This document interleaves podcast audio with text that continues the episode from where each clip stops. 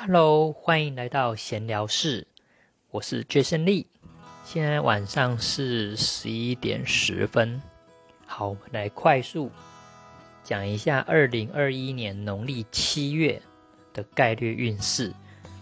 我们讲的是流流年跟流月，只要是流的，都是等于是所有的人都一样，全世界所有的人都一样。那今年呢是辛丑年，天干是辛。所以今年所有人的流年财帛宫都有一个禄存，所有人的流年子女宫都有个擎羊星，所有人的流年吉厄宫都有一颗陀罗星，所以代表呢，今年大部分的人的身体状况都可能有一些麻烦，有一些烦恼，甚至有一些不舒服。现在我们看得到，现在疫情的关系造成很多人身体不舒服。然后大家也需要打疫苗嘛，那打疫苗也有副作用，也会造成很多不舒服的现象，这是现在已经都可以看得到。那今年的呃这个月农历七月这个月是丙申月，走的天干是丙，所以我们这个月的所有人的流年呃流月的，就是流月流流月的禄存星会坐落在流年的官禄宫里面。然后所有人的流月陀罗星都会坐落在流年的田宅宫里面，然后所有人的流月的擎羊星都会坐落在流年的仆役宫里面。那这代表是什么意思呢？我们可以快速看一下，流年的田宅宫跟流年的子女宫分别代表家跟财库的意思。那有流年的擎羊在子女宫，有流月的陀螺在。田宅宫代表这个月呢，所有人都可能会破财，就是不论是出去外面也好，还是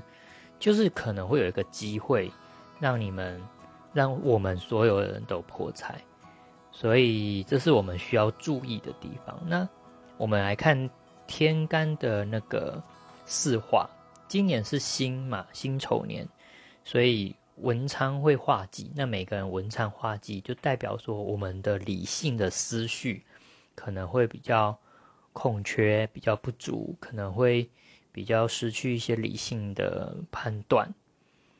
那这个月农历七月的廉贞是化忌的，廉贞星是化忌，廉贞化气为求嘛，就是约束自己，约束自己的